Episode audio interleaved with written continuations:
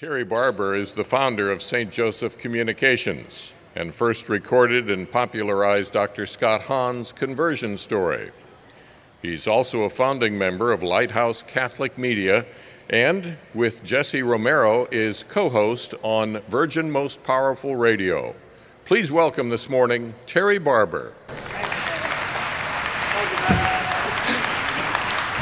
I want to thank you for allowing me to come here to speak to you here at the Wichita Family Conference.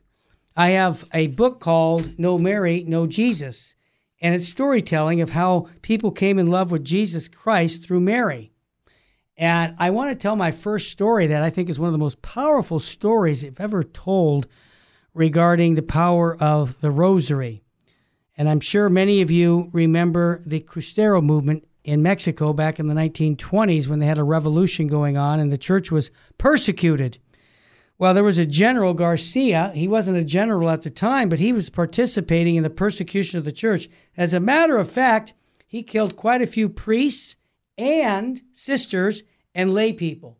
So he was a, a, a Mason and he was a, a really a evil man in his uh, fight against the church.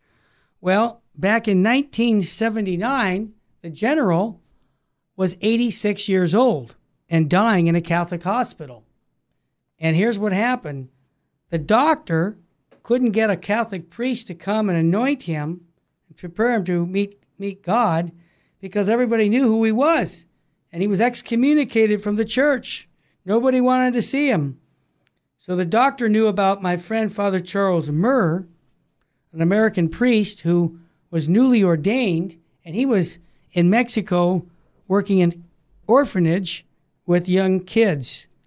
And by golly, the doctor called him saying, Hey, uh, Father, do you have a, you know, little time? I have a patient that needs a priest. So Father said, Yeah, no problem. He's dying. I'll bring our Lord, you know, to give him Holy Communion and prepare him to meet God. I'll, I'll come. So he goes to the hospital. Well, before he got into the room with the general, the, the doctor said, Well, I gotta tell I gotta warn you about who you're gonna see. And the father's like, well, what do you need to warn me? What are you talking about? Well, you see in the waiting room there? That's the, the general's mother, wife and 10 kids. And they're all praying for his conversion because this is a man who's was a general during the, the revolution. He killed many Catholics, priests and nuns, and lay people and children. And they're praying that Our Lady will bring him to a conversion to Jesus. And Father goes, Yeah, well, they better keep praying then. Wow. That's an amazing thing. Okay, so he doesn't like priests. I get it. So, okay, i will go in there and do my best. So, Father goes into the room, and the general sees that it's a Catholic priest, and he starts screaming at him in bad, you know, just four letter words, and just screaming at him, Get out of here. I don't want to see any priest, especially an American priest, after he found out where he was from. So, Father's ready to leave, but he says, You know, uh, General, I was taught by Jesuits, and I know you don't like Jesuit priests, but there's good ones and there's bad ones. And I had some good ones in, in Rome teaching me. But one thing they never taught me is how a soul goes to hell.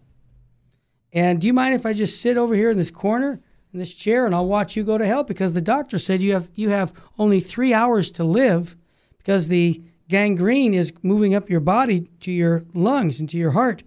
So, you know, you don't have much time left. And the general looks at the priest and says, You mean you believe in life after death? Absolutely. I believe that you're rewarded for good works and you're punished for bad works. That's how it works.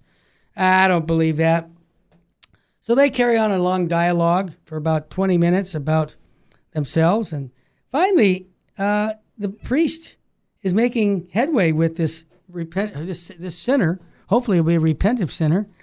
And um, by golly, what happens next is just amazing because Father was able to uh, challenge him to kick the devil out of the room and be a real man and repent of all your sins. And Father got him to do an examination of conscience and said, Are you sorry for these sins? And the general finally, after a long 20 minute conversation, said, Yes. So he said, General, uh, after he gives, he, he gives him confession, and, uh, and, and absolves him and removes the excommunication, He says, General, I just thought about that. Are you have you been baptized a Catholic? No. Well, wait a minute. Well, let's get you baptized. Let's call your your wife in and the kids so they can be with us for this. Well, the general's wife was really uh, not in the, uh, married in the church. Uh, 68 years ago, when she was 15 years old, the general grabbed her and said, You're now my wife. Well, I understand that's how it was back then in Mexico. So the wife comes in with the kids. They're praying their rosary. And the priest says, Look, your, uh, your husband just went to confession. I just found out he's not been baptized, so I want to baptize him. So they do a baptism. And then they said, You know, were you ever, you weren't married in the church, right? No, just a, a civil ceremony. Okay, well, well let's, uh, let's confirm before the marriage, let's confirm the general. And uh, let's take uh, Dismas as his patron saint because he's stealing heaven right now, folks, and your prayers are being answered. So they confirm him, and then 10 minutes before he passes away, the wife and the general renew their marriage vows and actually get married into the Catholic Church. And everybody is crying, and it's just a powerful experience on what they experienced there. And um, I was really blown away because Father Murr told me the last breath of air the general took was, oh, he said two things. He said, the hell with the devil. I thought that was cute. And he said, Yes, General, you've, you've driven the devil out of your life by being baptized, going to confession, receiving Holy Communion. You're in the state of grace. And uh, that's beautiful. Well, the last breath of air that he said was something that all the people that he shot years and years ago during the revolution would say, Viva la Cristo Rey, long live Christ the King. And that's what he died with his last breaths of air. He said, Long live Christ the King. Now, that man, that General Garcia, he actually stole heaven. And I think it's so beautiful that he used St. Dismas, who also did that, whatever, as his patron saint. So that's the power of the rosary. Can you imagine how excited his wife was? She actually kissed his forehead just minutes before he died. I was just so moved that Father told me he was crying because he said, I just saw the mercy of God in action. And all the kids were happy and they've been praying for their dad for 68 years from the wife to the kids, rosary after rosary. So, what's the message for us here in Wichita? Well, the message is this don't ever give up for, the, uh, for a loved one who's left the faith or who's not practicing.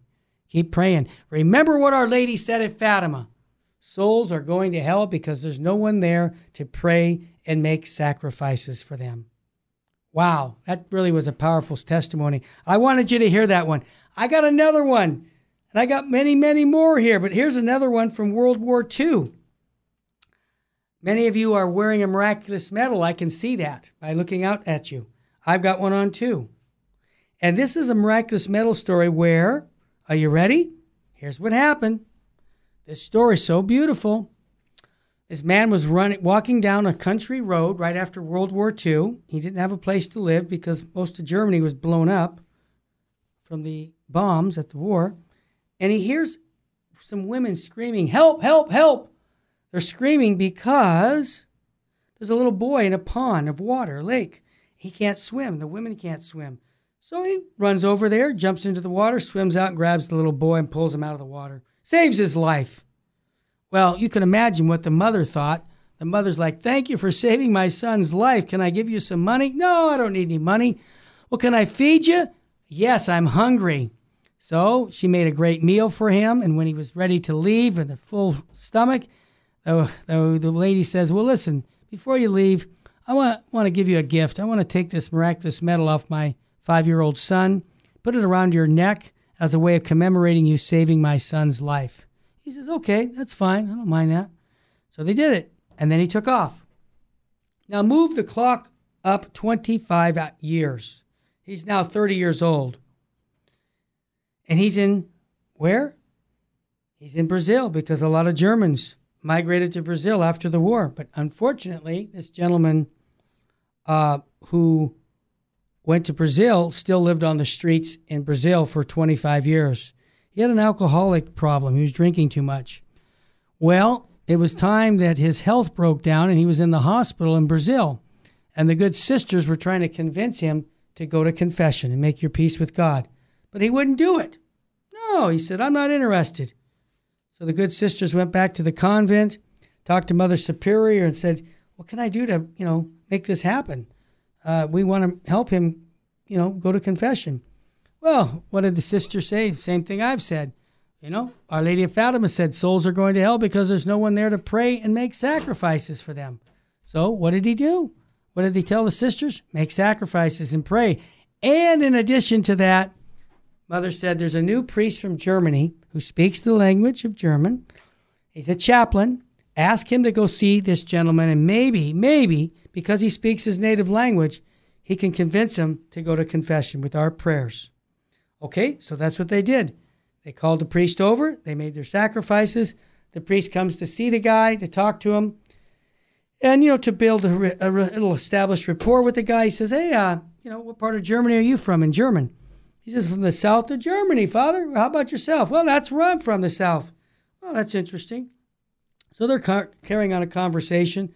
And then here's the kicker the priest is, is, is talking to him and says to the old man ready to die, Hey, I noticed you got that miraculous medal around your neck.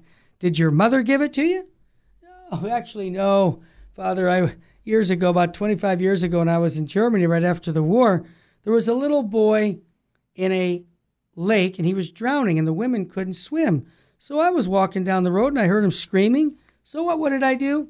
I went there and I saved the little boy's life and pulled him out of the water. And the mother gave me this um, miraculous medal and put it around my neck and said, This is yours as a way of commemorating you saving my son's life. So I've been wearing it ever since. And the priest says, You got to be kidding me. You, you're that guy? Yeah, I did that, Father. Yeah. The priest looks at him and says, That was me. You saved my life 25 years ago. I wouldn't be here without you.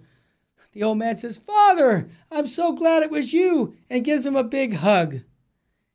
And says, Father, I'm so glad it, that it was you that I could save your life. And the priest says, Yeah, me too, partner.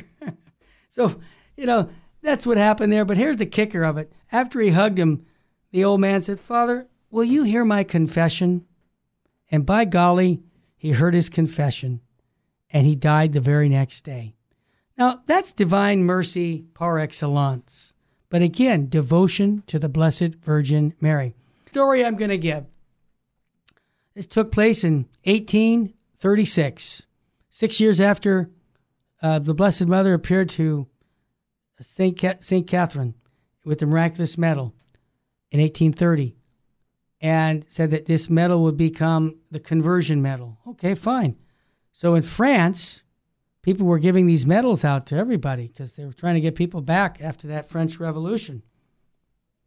Well, here's what happened there was a 27 year old young man who was living in sin, and his parents obviously weren't very happy about that, and he got sick. He was living with his girlfriend, fornicating, and the mother was concerned for him. Well, when he got sick, he had pneumonia and he was dying. Back then, you know, even today, once you get too far with pneumonia, they're not going to be able to save you. Medical, even now. But back then, it was even worse. So, this 27 year old guy in the hospital, the mother calls a priest. Well, he doesn't want to see a priest.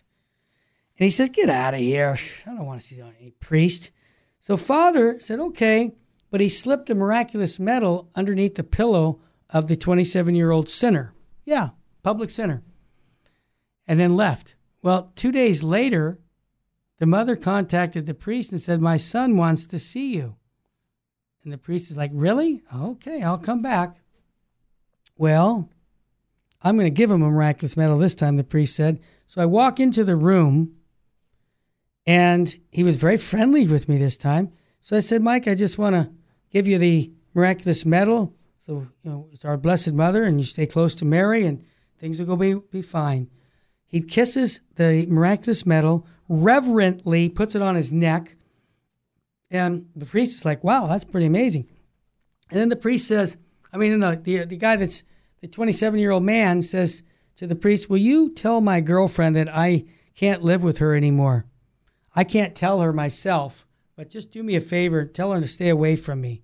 I've changed my whole life. I'm going to be a follower of Jesus Christ. The priest says, Yeah, man, no problem. I'll take care of that for you. Well, you know, everybody's expecting him to die. Well, a miracle took place. In two days, he was out of that hospital, no more pneumonia. And that doesn't happen even with medical science today, with, you know, anti uh, whatever pills that they give you to kill the virus. Two days later, he's on his way home. Everybody knew it was a miracle, and it all spread throughout the area that this that the Blessed Mother worked a miracle for him. Can you imagine that? You'll never forget this story. Go tell two people this story. I tell everybody, tell the world about Our Lady. You see how Our Lady works with the power of the rosary? Praise God. I just, I, I tell this story for over a decade, okay? And I tell it everywhere and I say, you got to see the power of the rosary, the power of the miraculous medal, the power of Our Lady. Now, here's the next story. Fulton Sheen, as you probably know, I, like I say, I, I was at Bishop Sheen's funeral. Maybe you didn't know that. I'm one of probably the only guy in this convention hall that I haven't met anybody. Actually, Father Apostoli was the last guy that I met, and he died a few years ago. He was at the funeral. He was ordained by Bishop Sheen. Well, I'm going to take a sidestep and just tell you Bishop Sheen is how I got started. You know, for 40 years I've been involved in apostolic work. When I was a young man in my teenage years, I heard Bishop Sheen's cassette tapes. So it motivated me. And when I started St. Joseph Communications, I wrote to the propagation of the faith in 1979 to get permission to take these big records. Remember LPs? Anybody old enough to remember LP? Yep.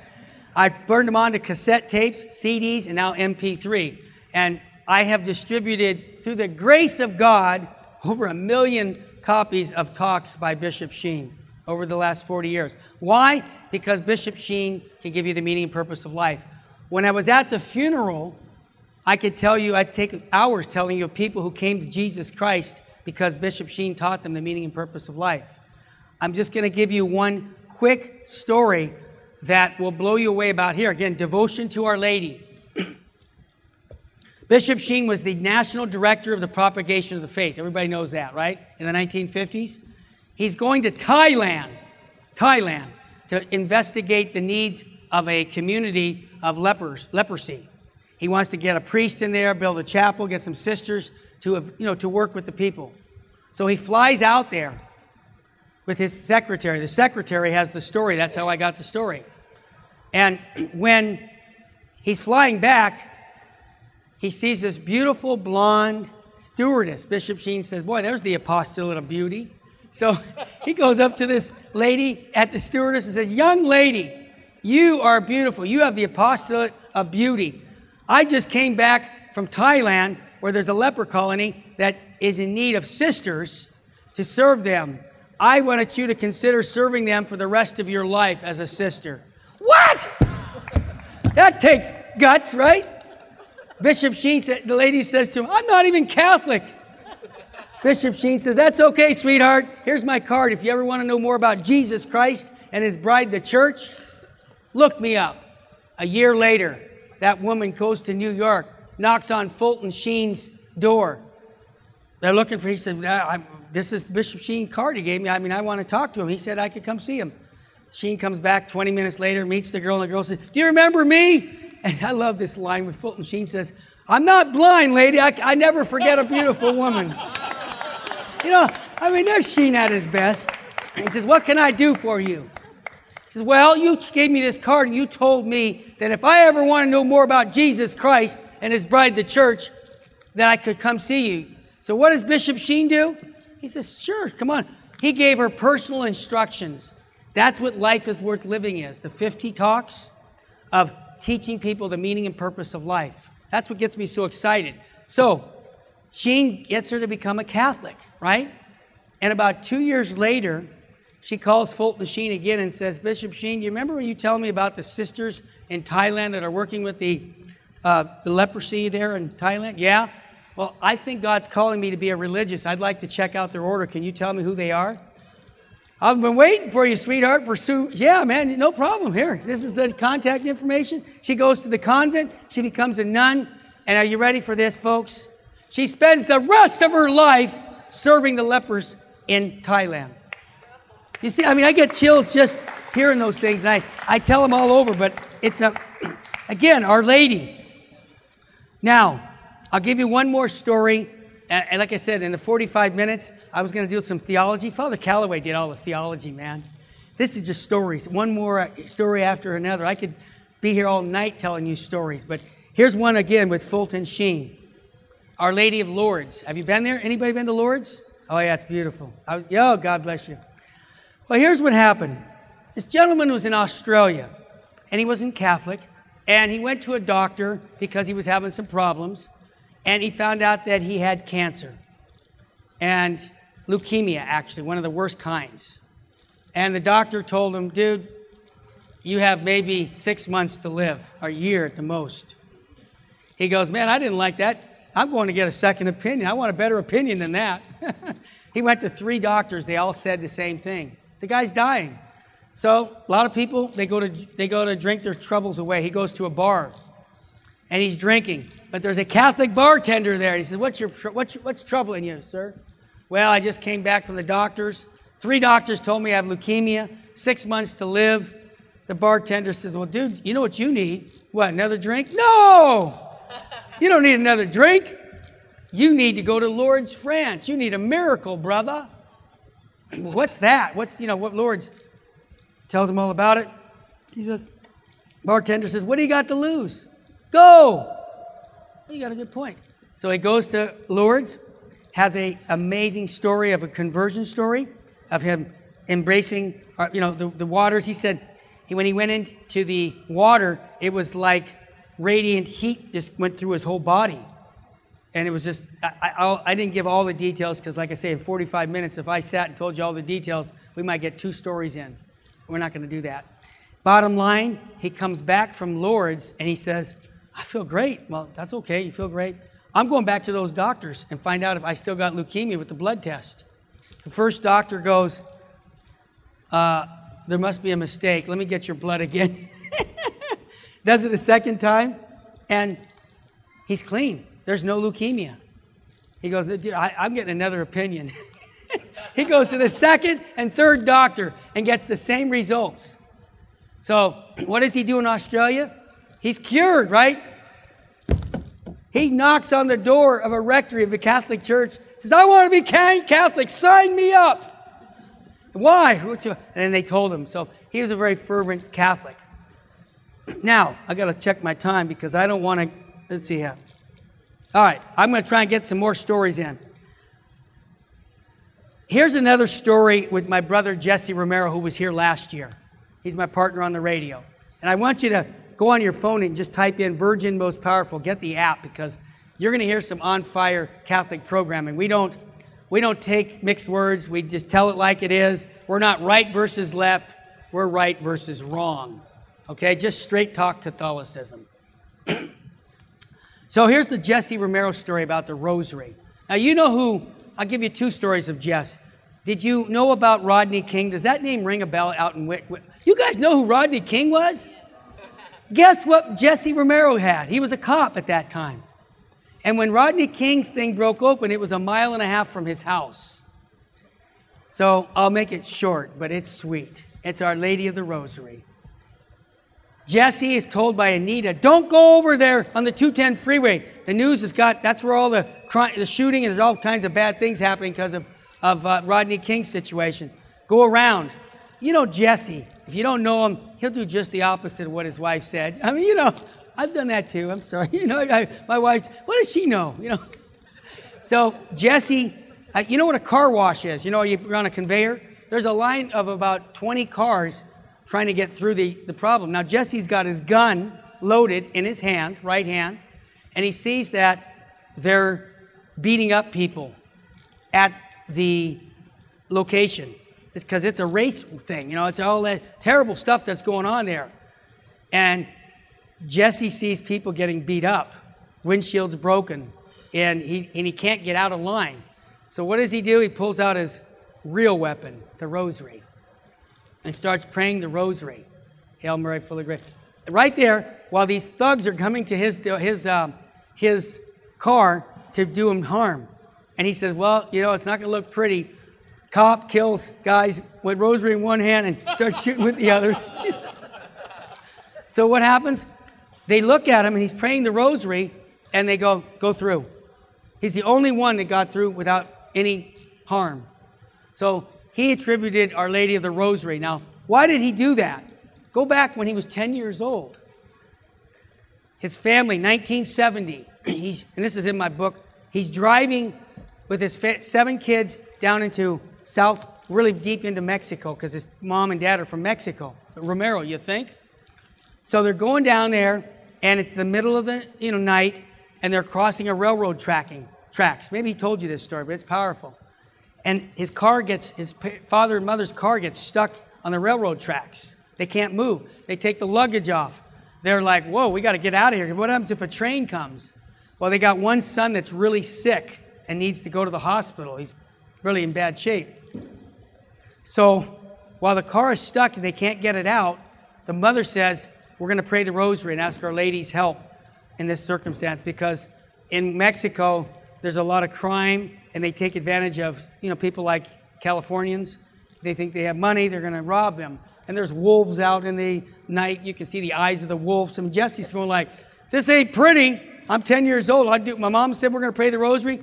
So fa- dad takes a flashlight and starts running down the tracks because they see a train coming, the light of a train. And in Mexico, because of the crime, the trains don't stop for things on the tracks because they know they'll be robbed.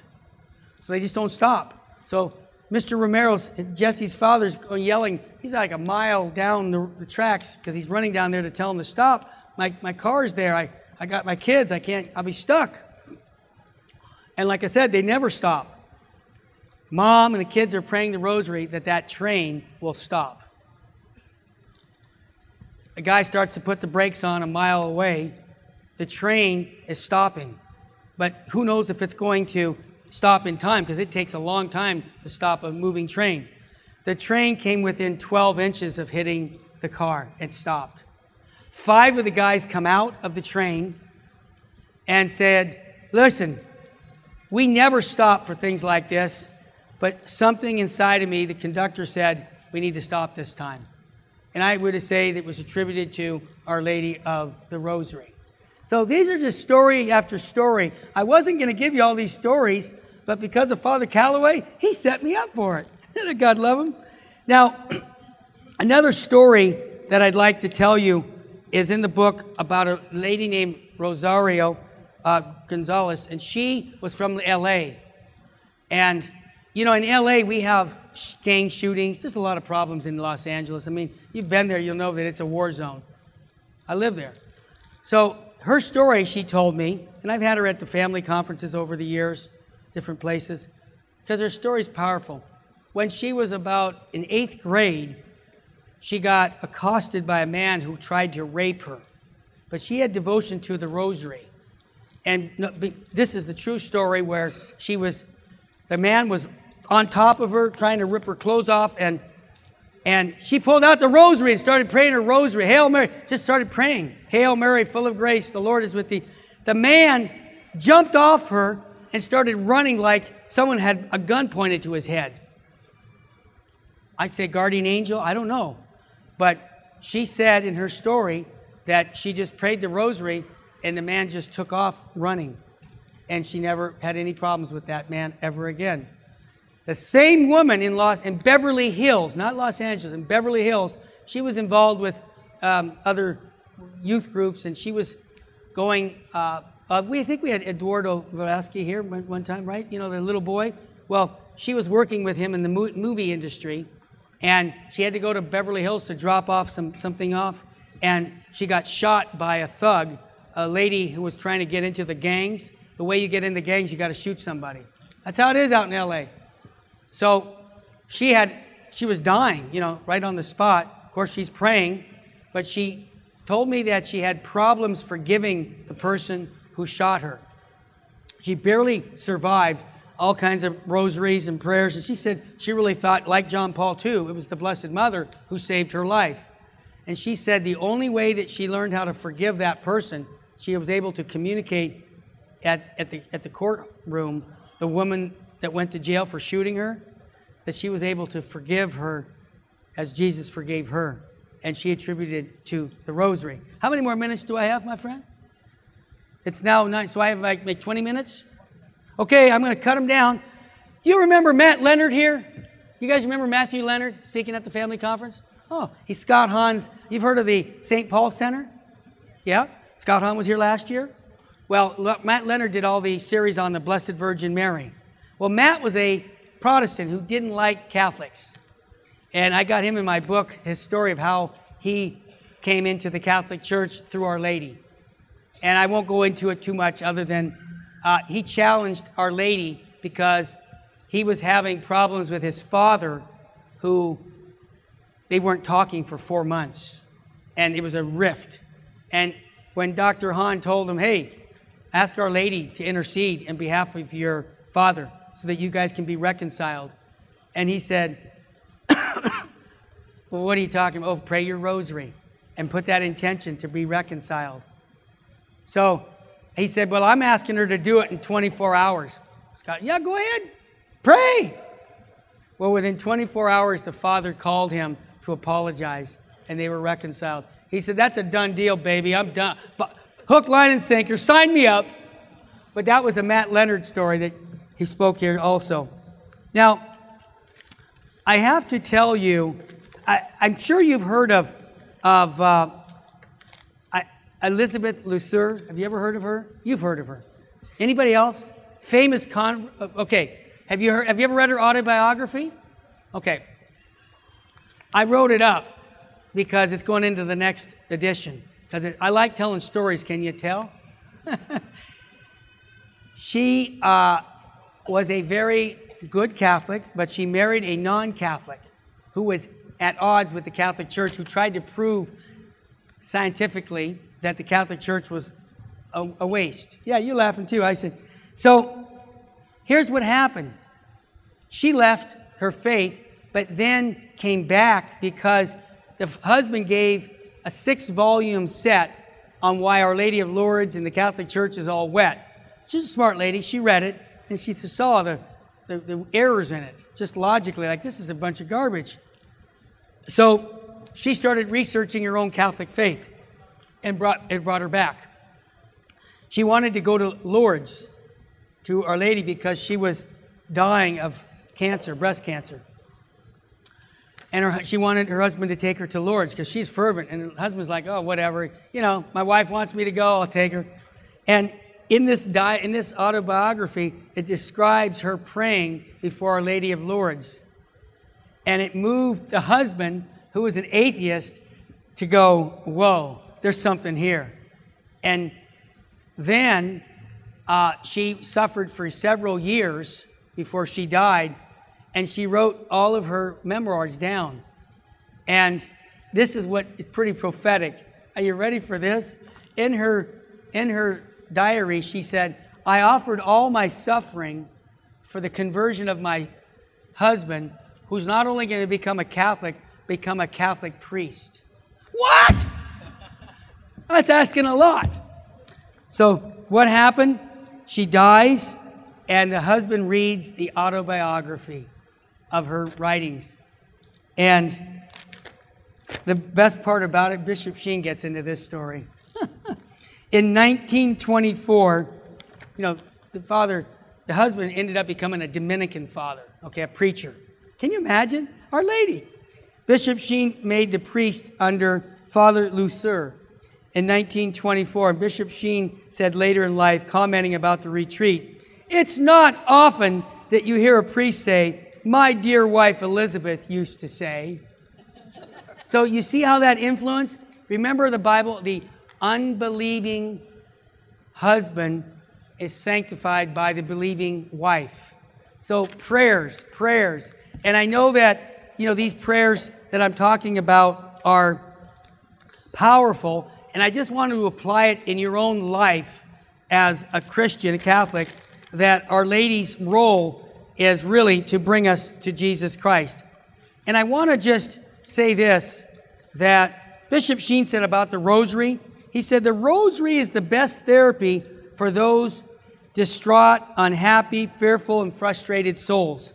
Precisely because it involves simultaneously use of three powers physical and vocal and spiritual in that order.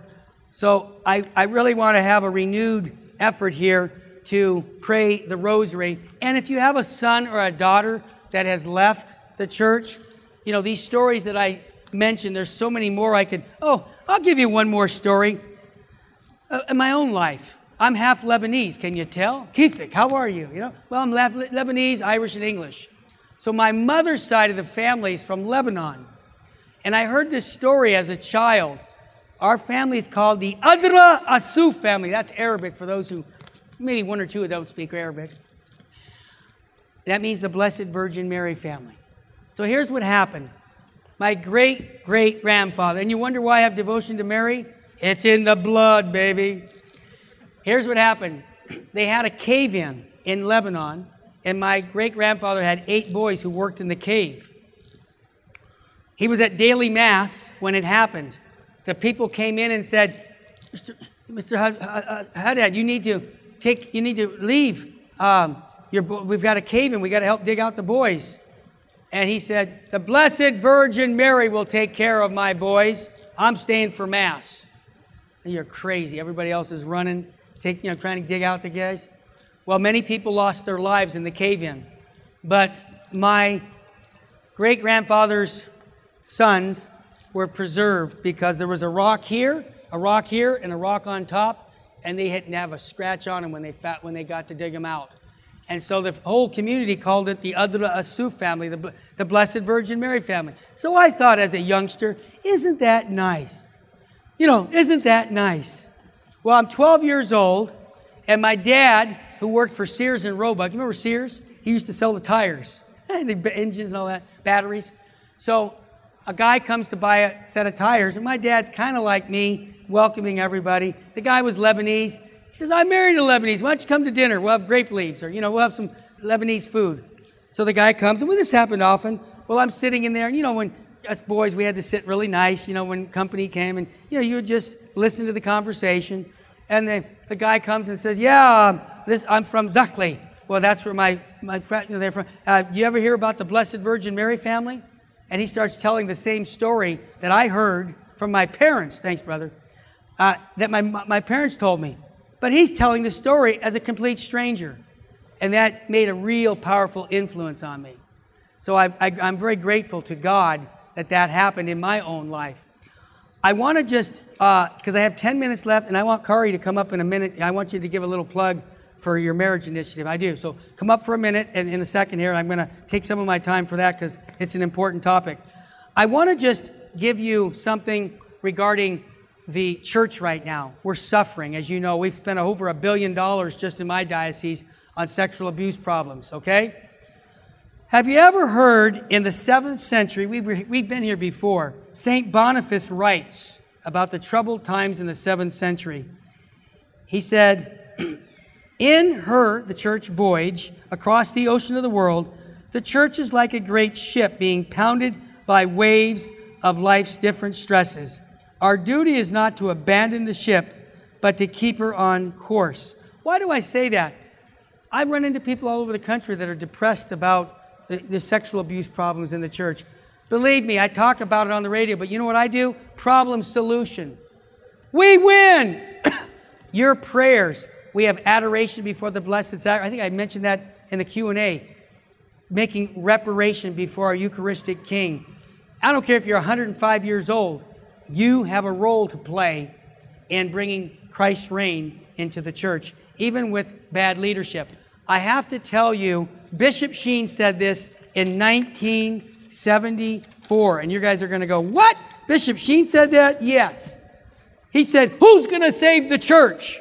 not our bishops, not our priests or religious. What's his problem? It's up to you, the people. You have the minds, the ears, the eyes to save the church. Your mission is to see that your priests act like priests, your bishops act like bishops, your religious act like religious. I didn't say it, I just happen to agree with assumed Saint Bishop Sheen. So I don't want anybody here to get the impression that we blow off what's going on in the church. This is a serious matter. We've been here before. You can, if you listen to some of my podcasts, I go into detail what some of the saints have said when we had homosexuality problems in the church before, and it ain't pretty. So I won't, I won't tell it here. But go to virginmostpowerfulradio.org or get the app. I want to also tell you that I'm on my way back to Los Angeles. Uh, I think my flight leaves at 1:40. I brought about 50 of these books, so if you want to get a copy of the book, it's a whole $10. And if you want to get Bishop Sheen, great. If you want to hear stories of evangelization, remember I said about giving your personal testimony? How many people have, watch this. How many people here have been formally taught how to give your personal testimony? Raise your hand. A handful. Five people. You read my book. Okay, uh, you got an advantage. The point I'm saying is we have to do that because it's important to spread the faith through our testimony. Kari, would you come up for a minute? And I just want to take this time uh, just to mention about what she has, the joining the uh, takebackmarriage.org right next to my booth. Uh, can we put her on this mic for you? Kari, it's all yours. I didn't expect this was going to happen, but I'm very grateful to be in front of you right now. Um, I'm Kari Curtin. I'm from Houston, and I am now the director of the Marriage Reality Movement, which was started by Bill May um, from San Francisco. This is Bill B. May, and he really loved Bill E. May. I used to sell his books too. Um, so Bill B. May.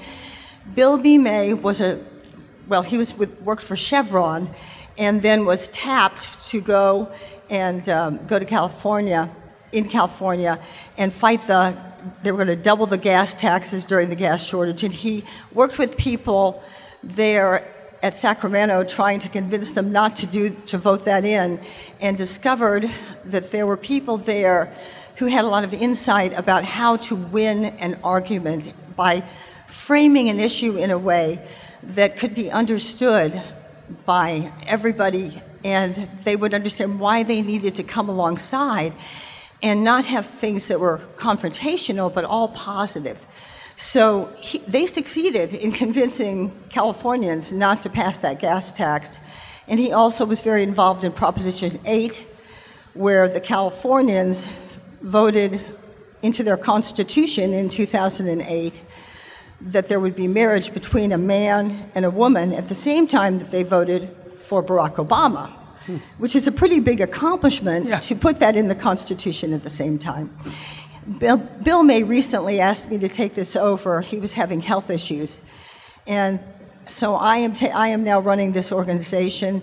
And I think, I think it's been a real gift. TakeBackMarriage.org is the website that we have. I need all of you to go to that website, and I need you to join. Just click that top right button and sign up to join us because we're going to have a movement for marriage that needs to be as big as the movement we have for pro life. Marriage needs to be, we need to frame marriage and help people understand that when marriage was redefined, we lost the only institution that united children to their mom and dads. And shouldn't there be an institution that unites children to their mom and dads today? It's a question we need to keep asking people and helping people to understand this. It's part of reframing the language. We also need to look through the eyes of the child. Not every, not every married couple has children, but every child has a biological mom and dad. And they have a right to have that relationship in their lives.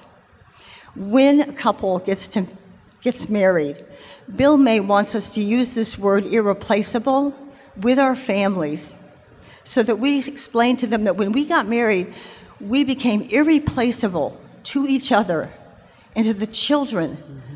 You who came forth as a gift from God. And from the eyes of the child, they will always see their parents as irreplaceable. Mm. Even if their parents no longer see themselves that way, the children always do. Bill May has developed language. There, there are all kinds of phrases, several of them to learn, like this idea that children have a right to be with their mom and dad united in marriage, and this is a fundamental human right. It's a reality. A reality is important because if something, and we know it's marriage is a reality because there was a man and a woman and there was a child, right? So clearly, from the very beginning, even before the Bible was penned, marriage was a reality. And that matters. There's so many things being called realities right now. Hmm. And the reason why is because realities create a sense that there are certain rights attached to realities. And so, because of that, we need to assert our rights, which, which really, really is the right of this child to first be born, and the second is to have their parents united in marriage in their life. So that's what this organization's about. Come to our booth. Yep. We have a statue drawing. But please join us I promise you, I will not inundate you with a bunch of emails all the time, but I want you to know when Bill May's new book comes out. His original one is there. Bishop Conley bought 500 copies of it, put it in the hands of every state, every, per, every priest in the state of Nebraska. That's how important this movement is. Thank, Thank you. you. Thank you. I just want to mention something about marriage. Can we go back here? No? I just want to mention one thing about marriage, and I'll let you run. Bishop Sheen wrote a book, Three to Get Married. Father McManus talked about it. Great book. It's on, it's on this Life is Worth Living here series. He says, Your love for your wife will not last because you're strong and vice versa to the wife. It's because your, your, your, love will, if, your love will last if you, because you have the power to renew your marriage vows. That's how you keep in love with your wife. My wife of 30 years, I, I go, I'm way over the top because I'm crazy. You can tell my energy level.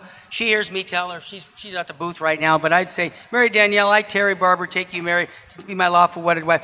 It binds me by renewing my marriage vow. So I would offer that advice. One last advice.